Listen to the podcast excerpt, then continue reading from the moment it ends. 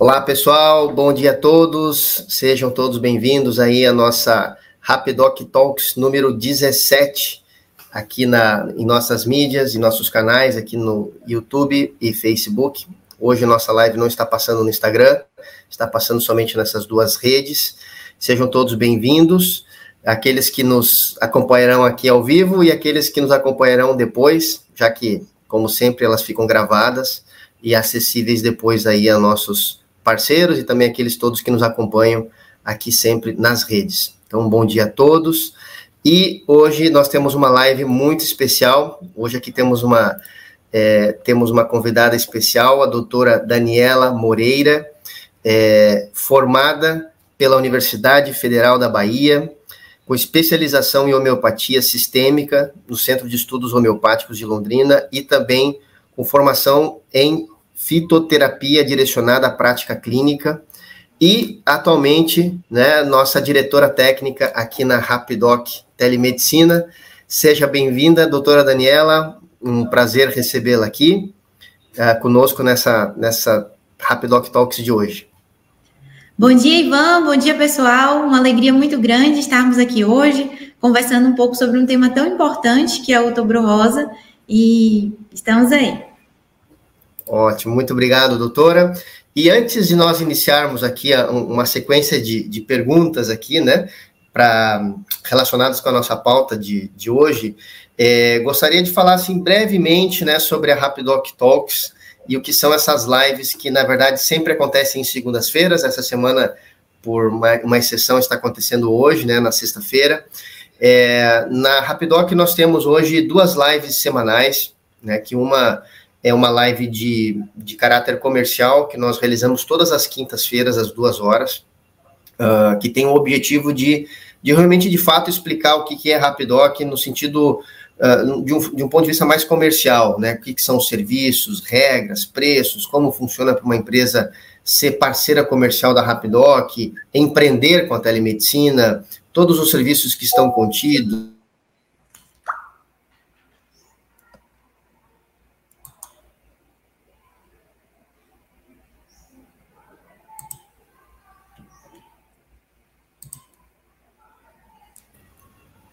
Voltou? Voltou sim. Voltou. é, estamos com o sinal um pouquinho uh, oscilando aqui.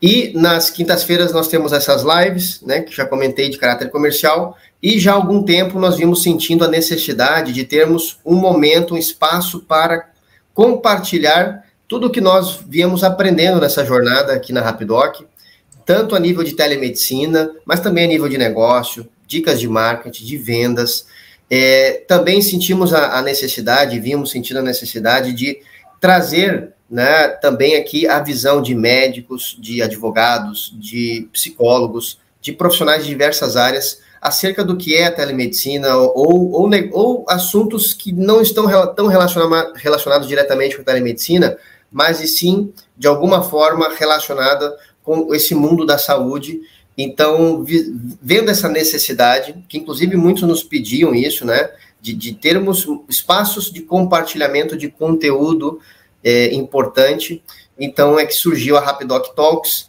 e em especial ela tem, na, na sua grande maioria das vezes, é, é, esse formato de entrevista, é, onde já convidamos já vários profissionais que já passaram por aqui, e hoje nós temos aqui a presença da doutora Daniela Moreira, é, diretora técnica da Rapidoc, é, responsável e à frente todo o time médico e todo o concernente à gestão de médica e de saúde aqui na Rapidoc, é, para é, compartilhar também seus, seus ensinamentos, suas orientações, claro que hoje com foco direcionado nesse assunto, uh, porém esse é, a, podemos dizer, a história dessas lives de segundas-feiras, dessas lives de conteúdo, é, que vem cumprindo um papel importante de, de ajuda a toda a rede de parceiros Rapidoc, mas também todos aqueles que de alguma forma nos acompanham nas redes e vêm aprendendo com tudo que a gente vem compartilhando aqui nessas transmissões.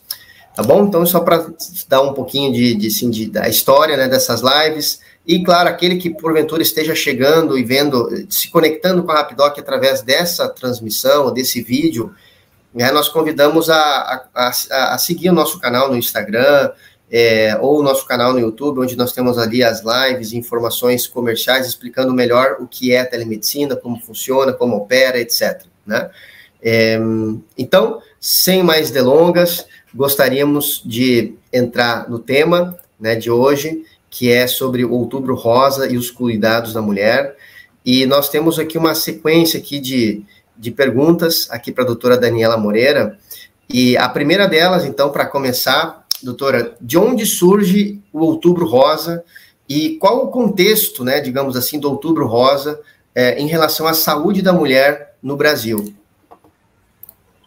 Oi, Ivan, bom dia novamente a todos aqueles que nos escutam. É muito boa esse, essa pergunta, né? Porque vale a pena a gente começar essa live, essa, essa aula de hoje, entendendo um pouco sobre o contexto da saúde da mulher. Então, veja, quando a gente para para analisar sobre, sobre essa história que é o Outubro Rosa, ela começa mais ou menos na década de 90 nos Estados Unidos, quando um grupo de estados, eles se reúnem e resolvem começar a divulgar ou a falar sobre o câncer de mama. Porque a gente sabe hoje que o câncer de mama, ele é, um, ele é o câncer que mais mata no mundo, né? Inclusive no Brasil também. É, e ele necessitava de uma divulgação, necessitava que as pessoas conhecessem a importância disso dessem o, o real valor que essa doença tem. Então, ele começa nos Estados Unidos, quando esse, esse, esse grupo de estados, né, ele começa a divulgar, a falar sobre a prevenção do câncer de mama, e aí depois isso é apresentado no Congresso americano, é aprovado, e a partir daí, o mês de outubro, ele começa a ser utilizado para divulgação, para é, toda essa parte de ensinamento, a prevenção da, do câncer de mama. E aí depois isso começa a expandir, a falar sobre a saúde da mulher em vários aspectos, não só ao câncer de mama, né? Apesar de ser talvez essa o, o foco principal da doença, mas a falar sobre outros aspectos relacionados à saúde da mulher, que a gente vai entender um pouco nessa live de hoje que que é algo muito mais abrangente, não é só é, uma mamografia ou simplesmente um, um autoexame, como era indicado antigamente. Hoje em dia já é, é um pouco menos indicado isso, o autoexame, porque já não se mostra mais tão eficaz. Mas a gente vê que na prática a mulher ela precisa de vários cuidados. E é através disso que o Outubro Rosa ele quer é, pintando algumas, alguns prédios públicos de rosa ou, ou iluminando, colocando um lacinho. É, são pequenos detalhes que fazem com que se, se chame atenção para essa campanha e se direcione um pouco esse olhar para a mulher. E isso é semelhante no Brasil também. Então, o Brasil, a partir do ano de 2008, principalmente, ele começa a adotar essas medidas é, de, de divulgação, a mídia começa a vincular anúncios, a, a trazer à tona, para que possa haver uma conscientização do público a respeito disso. Hoje a gente sabe que existe um acesso muito mais fácil à, à tecnologia, à informação, isso faz com que as pessoas elas possam ter esse conhecimento. Claro que ainda está longe do que, do que deveria ser, mas essas práticas de, de, de, promoção à saúde, de divulgação, fazem com que a população ela comece a ser instruída sobre esse cuidado, sobre os meios de prevenção, e assim, consequentemente, ir é, gerando um diagnóstico mais precoce e diminuindo o índice de mortalidade da doença. Então, é basicamente isso, é, o foco desse, dessa campanha, que é uma campanha mundial hoje, e aqui no Brasil a gente tem é, várias formas de divulgação, como eu dizia, né, para que a população possa ficar ciente. Não sei Ótimo. se responde a pergunta. Com certeza, muito bem respondida. É, bem é, ampliada aqui, ótimo. E aí vem agora a pergunta, né? Quais, quais cuidados, né, digamos assim, a, a, telemedicina ela pode proporcionar à mulher dentro, então, doutora, desse conceito, desse contexto, melhor dizendo, né? Excelente pergunta, Ivan, excelente. Porque a gente vê como a telemedicina, que é o órgão, que é, na verdade, o, é, a nossa forma de trabalho hoje, ela pode atuar nessa prevenção. Vejam, quando a gente fala da saúde da mulher, é muito interessante a gente entender que tão importante quanto tratar é prevenir. Eu tinha um professor até que comentava: a melhor forma de tratar é prevenir. A melhor forma de tratar uma doença é prevenir ela. Porque se previne, não existem as complicações relacionadas a ela. Então, a primeira coisa que a gente tem que entender é que, através da telemedicina, existe a teleconsulta, que é uma consulta médica com, com um médico é, formado, capacitado para tratar ali as questões que aquele paciente traz. E quando a gente fala do público feminino, existem uma série de questões que a gente pode utilizar como tratamento primário ao câncer de mama. Então, por exemplo, o Ministério da Saúde, ele recomenda que a população ela tenha conhecimento desses que são os fatores de risco, para que a partir daí ela possa tratar esses fatores de risco e, consequentemente, a gente ter um, um é, menos atenção secundária, no sentido de que menos ações secundárias, porque a ação primária ou a prevenção ela está forte.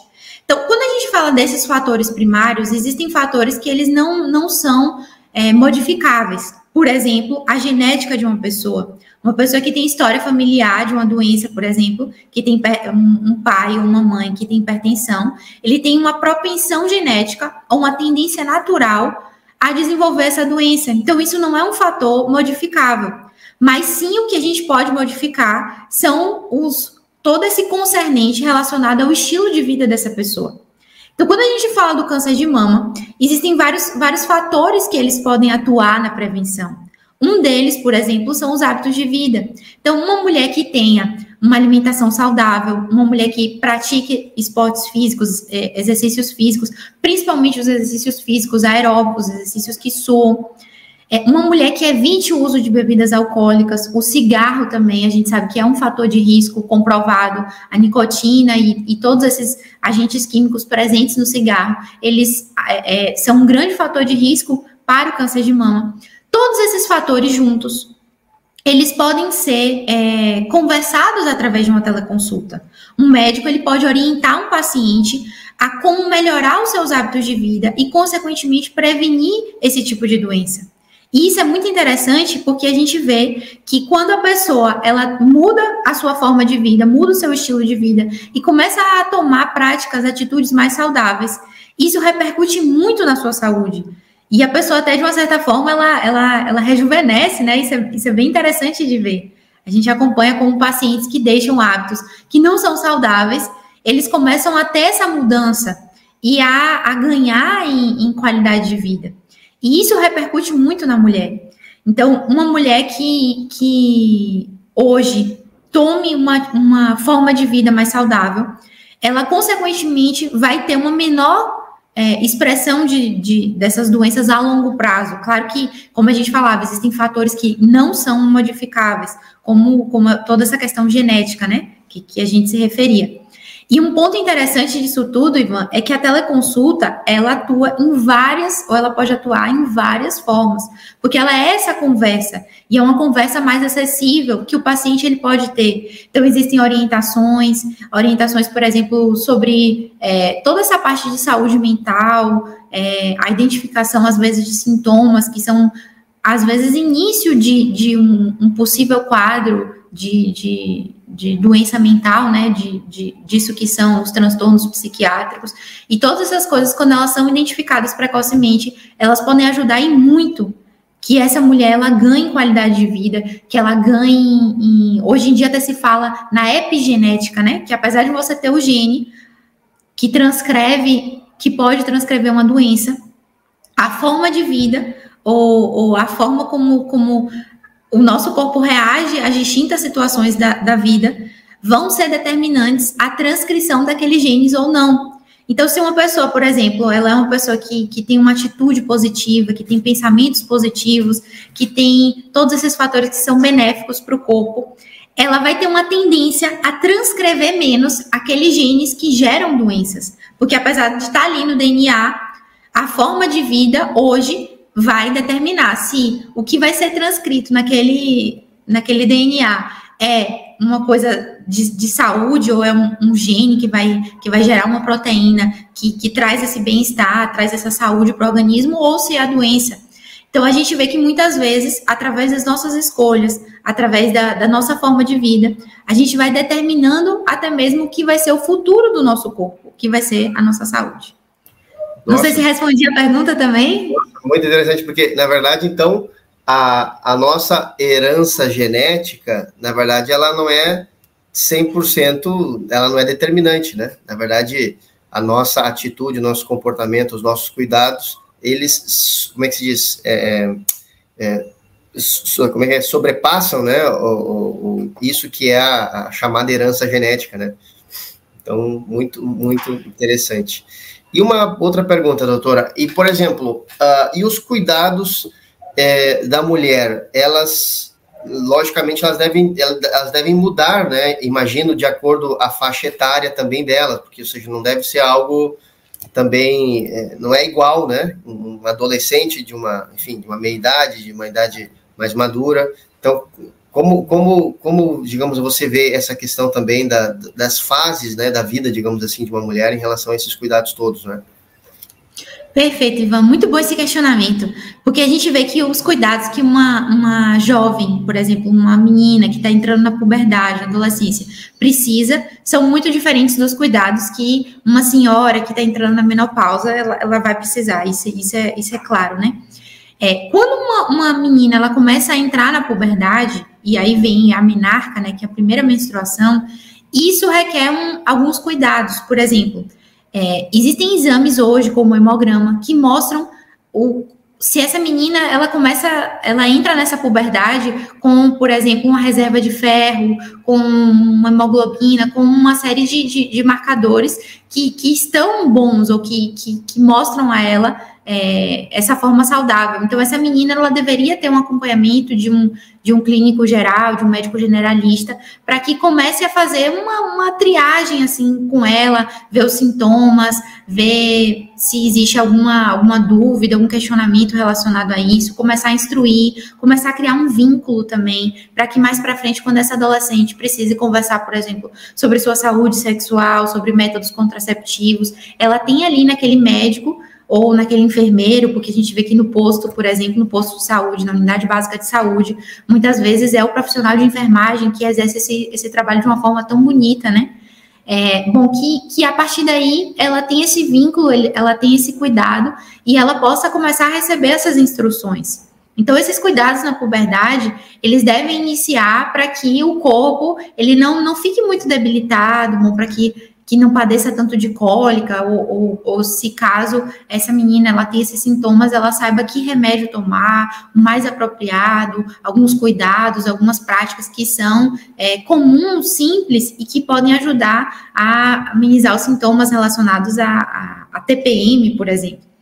Bom, e aí quando, quando essa jovem ela vai se desenvolvendo, ela vai crescendo, ela, ela entra já nisso que, que é é, bom, essa idade mais ou menos dos 25 anos, começa a ser indicado o exame que é o preventivo ginecológico, ou também conhecido como Papa Nicolau. Na verdade, assim, algumas correntes defendem que a partir do momento em que essa essa mulher ela começa a vida sexual ativa, ela deveria fazer esse exame preventivo ginecológico. Mas outros entre os 25 e os 59 anos. E esse exame ele tem como objetivo prevenir o câncer de colo de útero, que hoje, é, na região norte, por exemplo, do Brasil, é a primeira causa de morte por câncer entre mulheres. A gente vê que é um câncer que tem uma letalidade elevada também. Então, é, esse exame preventivo, ou Papa Nicolau, ele mostra se existem células metaplásicas, displásicas ou neoplásicas ali nessa região do colo do útero. E, quando descoberto inicialmente, ele possibilita um tratamento muito rápido, muito eficaz, que, que pode erradicar. Porém, a gente sabe que quando, quando esse tratamento não existe, quando não há um diagnóstico precoce, a mulher ela fica, e principalmente a depender da agressividade, que isso é particular de, de, de cada mulher e também da etiologia, porque a gente sabe que hoje o HPV é um dos principais causadores do câncer de colo de útero. Ele pode ser prevenido através do, desse exame, né, do, do exame de, de Papa Nicolau, e também ele pode ser tratado para que não evolua para algo com essa letalidade elevada. E isso é muito interessante, muito importante da gente entender. E aí, quando essa mulher ela segue, é, bom, agora já com todas as questões relacionadas ao trabalho, à família, é, aos compromissos, etc., a gente vê que deve existir um cuidado muito grande com isso que se chama saúde mental, Hoje em dia se fala muito de uma síndrome chamada síndrome de burnout, em que essa mulher ela fica com esse esgotamento físico, mental, emocional, e isso é, é Bom, primeiro é preciso ser visto, é primeiro é preciso que se, que se identifique, que se tenha uma consciência a respeito disso para que se possa estabelecer é, possíveis tratamentos, para que se possa tomar medidas no sentido de que é, esses hábitos de vida não comprometam a saúde dessa mulher e, consequentemente, ela possa ir tendo uma vida mais saudável, mais feliz, ter, ter tempo mais para si, isso é muito importante também. E aí, quando vai, vai é, se desenvolvendo mais, ou, ou a faixa etária ela vai avançando, Aí já começa a entrar uma idade entre os 45 e 55 anos, que é quando normalmente uma mulher entra na menopausa. A menopausa, o climatério, é o, o encerramento ou fim desse período fértil da mulher. E ele vem acompanhado com uma série de sintomas, com uma série de, de questões, de sintomas objetivos, subjetivos, que merecem atenção também, porque isso pode gerar uma profundas é, mudança e essa mudança nem sempre é positiva na vida de uma mulher, porque a menopausa é acompanhada de alterações hormonais. E essas alterações hormonais podem gerar mudança de humor, mudança na sensação térmica, né? Então, existem os fogachos ou esses calorões que, que muitas vezes a mulher na menopausa sente. Isso, às vezes, são, são acompanhados de alterações é, emocionais também. Então, essa mulher ela pode ficar mais sensível, mais suscetível, mais sentimentos de tristeza, de melancolia. Isso vai se, se. Bom, a tendência natural disso é que esse período crítico da menopausa ele passe. Mas essa mulher, ela precisa continuar tendo acompanhamentos. Por quê? Pode ser necessário, por exemplo, a reposição de cálcio, de vitamina D, pode ser necessário que essa mulher realize uma densitometria óssea para avaliar se existe osteoporose. Essa mulher agora, ela já começa a entrar, talvez nisso que é o foco da nossa live de hoje, que é essa, esse rastreamento e prevenção do câncer de mama, em que deve ser realizada essa mamografia a cada dois anos. Interessante que algumas mulheres elas querem realizar cada seis meses ou a cada ano. Mas o Ministério da Saúde, com suas diretrizes aqui no, no Brasil, ele diz que é melhor que seja bianual, ou seja, a cada dois anos, porque os riscos, ou, é, a gente sabe que a mamografia é um exame que tem uma radiação, né? Então, não, não seria necessário submeter essa mulher à radiação anual se os fatores de risco, bom, se essa mulher não tem uma história familiar forte, ou se essa mulher nunca teve nenhum cisto, nenhum pólipo, é, nada em sua mama, então ela deveria realizar somente bianual. E isso é interessante a gente, a gente entender também, a gente ir compreendendo, porque a telemedicina, a teleconsulta, ela, ela fornece essas informações para a mulher. É uma forma fácil de acessar um médico, um profissional habilitado, competente, que tem conhecimento de todas essas questões e que pode instruir para que essa mulher ela receba o acompanhamento, ela receba as informações que ela necessita e possa, consequentemente, esclarecendo suas dúvidas, é, fazendo os exames quando são necessários. A gente coloca aí também é, os exames laboratoriais, que ele, eles mostram, de maneira geral, taxas como hemograma, glicemia, a hemoglobina glicada, que é, é essa. Bom, nos últimos três meses, né, como esteve, é, ou uma estimativa de como esteve a glicemia dessa mulher e, e, outros exames também, que vão mostrando como estão esses marcadores ou como está a saúde do nosso corpo por dentro. Porque, como eu falava, é, é, muito melhor quando a gente pode prevenir, quando a gente pode tratar uma doença, quando ela está no início, do que quando ela já se torna algo mais grave. E aí a gente fala nível de atenção secundária ou terciária, que já é mais a nível hospitalar. Ótimo. Muito bem, muito obrigado, doutora. Inclusive, agora é, você já foi conectando aqui com uma, com uma pergunta que, em parte, você já começou a tocar aqui no final dessa última, que é uma que é coisa que, que pelo menos nós aqui na parte comercial da Rapidoc, é, com, com, alguma frequência nos chegam essas perguntas, né? Se, uh, se toda a parte relacionada à mulher, tanto a ginecologia em si, mas a, aos cuidados da mulher, se, se a telemedicina ela tem condições de fato de ajudar na prevenção dessas problemáticas todas, e, e, nesse caso aqui em especial, né, o câncer de mama, se a telemedicina tem condições de ser efetiva por não permitir o contato presencial com o médico, né? Então, essa é uma pergunta que, que gostaria de, de, de fazer também, já que ela tem uma conexão direta com, com, com, muitos questionamentos que nos chegam, né? de que ah, tudo concernente à, à ginecologia ou aos cuidados da mulher, é, por telemedicina não dá, porque a mulher tem que ir presencialmente é, conversar com o médico. Então a pergunta é, então se a telemedicina ou a teleconsulta, ela consegue de fato ajudar na prevenção do câncer de mama, nesse caso, né, do que, do que estamos falando aqui. Muito bom, Ivan, muito bom. Veja, a teleconsulta ela tem uma série de, de instrumentos, uma série de ferramentas. A primeira é essa conversa, essa relação médico-paciente, ou, ou, ou, ou, toda essa triagem inicial que o médico ele vai fazer com o paciente. Então, toda essa parte da história clínica, da anamnese, em que o médico ele vai determinando bom, quais são os fatores de risco, qual é a demanda que esse paciente traz. Isso é ou faz parte da, da bom, do atendimento inicial a todo a toda essa, essa, essa atenção que a gente dá ao paciente. E aí vem uma, uma outra coisa que é interessante. É, como a teleconsulta ela permite toda essa parte de é, solicitação de exames, receber esses resultados de exames, renovação de receitas, emissão de atestados. Isso faz com que o, o, médico ele possa dar ao paciente essa atenção que ele merece, ou dar ou fornecer esses recursos que ele merece. Claro que existem situações em que o exame físico ele é necessário. E nessas situações, o próprio médico da, que está realizando a teleconsulta, ele deve direcionar esse paciente a um atendimento presencial. Ele deve fazer esse encaminhamento e, preferencialmente, ou, ou, na maioria das vezes, esse encaminhamento que ele faz já contém a história clínica desse paciente. Então, ainda que seja necessário que esse paciente vá, por exemplo, a um ginecologista ou a um médico de uma forma presencial. O fato dele ter passado por essa teleconsulta ajuda a nortear ele qual o melhor caminho a seguir, ou qual o, o, especialista que ele deve recorrer. Em alguns casos, inclusive, esse especialista ele pode ser consultado, ele pode, ele pode, é, essa consulta ela pode ser por telemedicina. Na Rapidoc, inclusive, a gente tem é, especialistas que atendem por teleconsulta.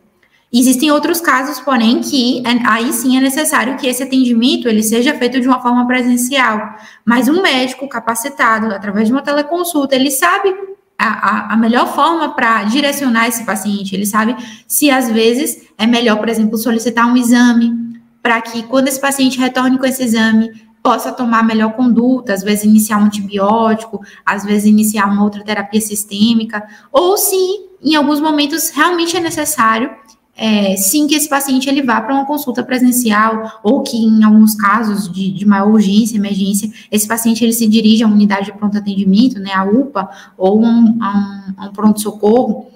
Mas veja, o ponto que, que a gente quer, quer tratar até nessa live, esclarecer, é que através da teleconsulta, esse paciente ele tem esse, essa, esse atendimento rápido, esse atendimento inicial, que faz com que muitas vezes ele poupe tempo ou isso possa ser é, direcionado de uma forma mais eficiente, mais eficaz e mais certeira também, para o especialista que ele deve ir. E até do ponto de vista ginecológico também, é, muitas consultas, elas podem ser realizadas através da telemedicina, através da teleconsulta, porque nem sempre vai ser necessário o exame físico da mulher. Claro está que é, em momentos onde, como a gente citava, né, existe essa necessidade de realização do exame preventivo, isso só pode ser feito de forma é, presencial, né? Eu me refiro ao exame de Papa Nicolau, o preventivo de, de câncer de colo de útero. Mas outros momentos, como é, onde a gente traz esses resultados de exames, onde a gente faz esse acompanhamento, isso pode ser feito pela teleconsulta. E no caso da mamografia, por exemplo, que é hoje o principal exame para prevenção do câncer de colo de útero, perdão, do câncer de, de mama, isso entre na faixa etária de mulheres entre os 49 e os 69 anos, ou os 55 e os 69 anos, porque antes disso, a mama é muito densa, e a mamografia ela pode dar vários resultados que são falsos positivos. Então, ela não é indicada para uma mulher com menos de 49 anos. Nesses casos, se a mulher está com, tá com algum sintoma ou a título de prevenção, ela deve fazer uma ultrassonografia de mamas e não uma mamografia. Porque a mamografia não só ela é, ela é contraindicada, como ela pode dar falsos positivos. O que são esses falsos positivos? Dizer que existe alguma coisa quando na verdade não é, é um, uma glândula ou uma gordura Então, nesses casos, a mulher ela deve realizar somente o ultrassom é, de, de mamas. Não sei se respondi a sua pergunta também. Não, com certeza, doutora, porque assim, é, é em, em, assim, tentando sintetizar assim um pouco, né, do, do, que eu também do que eu entendi, é a telemedicina jamais vai, vai ou a teleconsulta vai, digamos assim, é, vai, vai fazer com que não seja mais necessário a, a, o atendimento presencial, né? ou seja, jamais um substituirá o outro. Porém, é, em muitos casos, como você descreveu agora, é, é possível sim, através da teleconsulta, uh, nesse caso, né, nesse, nesse tema que estamos falando, que é os cuidados da mulher, é, sim, ela ser muito efetiva, porém haverá casos, como você mesmo citou, né, dessas, é, de, dessas avaliações que, em alguns casos, né, como você disse, não tem o que fazer, tem que ser, tem que ser em caráter presencial, né, Porém, a teleconsulta, sim, ela é muito eficaz em inúmeras situações né, de, de acompanhamento, de orientação, de análise de exames, né? Então, ou seja, é sim é, um, um caminho válido e para ajudar né, e colaborar, nesse caso aqui, com a prevenção é, e com os cuidados da mulher, né? Então, é, bom, doutora, de minha parte, assim, essas foram as perguntas que eu tinha. Eu queria ver, antes de nós encerrarmos aqui, se há alguma pergunta que algum dos que nos acompanham nesse momento no Facebook ou no, ou no YouTube é, tem para nos realizar, né? É, não sei se alguém tem, quer mandar alguma pergunta aqui, senão nós vamos já dando é, por encerrado. Deixa eu ver se entrou alguma coisa aqui no, no Instagram, pelo que eu vi, não. Bom, então se não há é, nenhuma pergunta aqui hoje.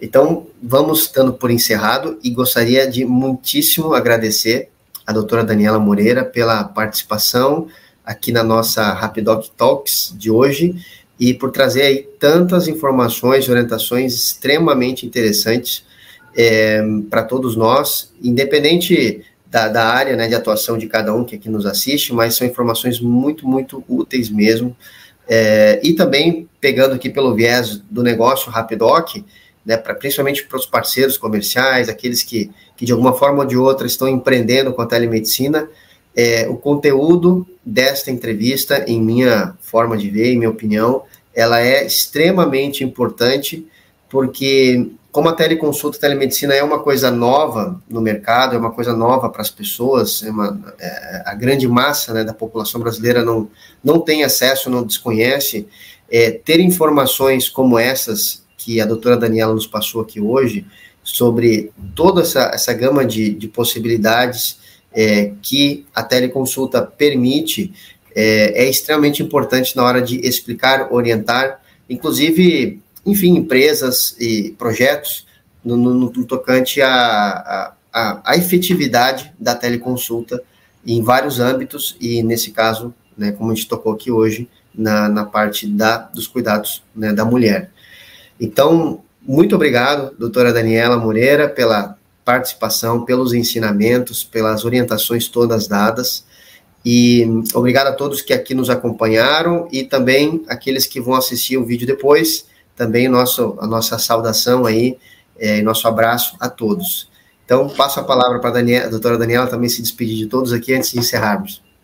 Muito obrigada, Ivan, pelo convite, por essa oportunidade da gente poder conversar sobre esse assunto que é tão importante. E fica aí a nossa dica, né, que a prevenção, que esses cuidados, esses hábitos de vida saudáveis, alimentação, exercícios, todas essas, essas formas de vida que são saudáveis, é, elas fazem com que a gente previna essas doenças. E não só previna, mas como aqui agora a gente possa proporcionar uma maior saúde, bem-estar ao nosso corpo.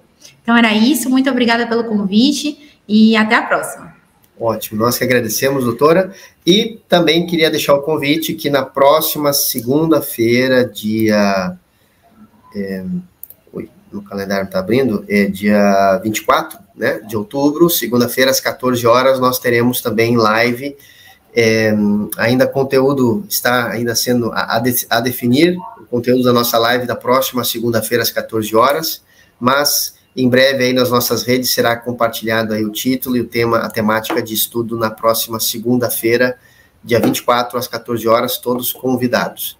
Então, muito obrigado, doutora, obrigado a todos, uma boa sexta e um bom final de semana aí a todos. Até mais. Tchau, tchau. Tchau, tchau.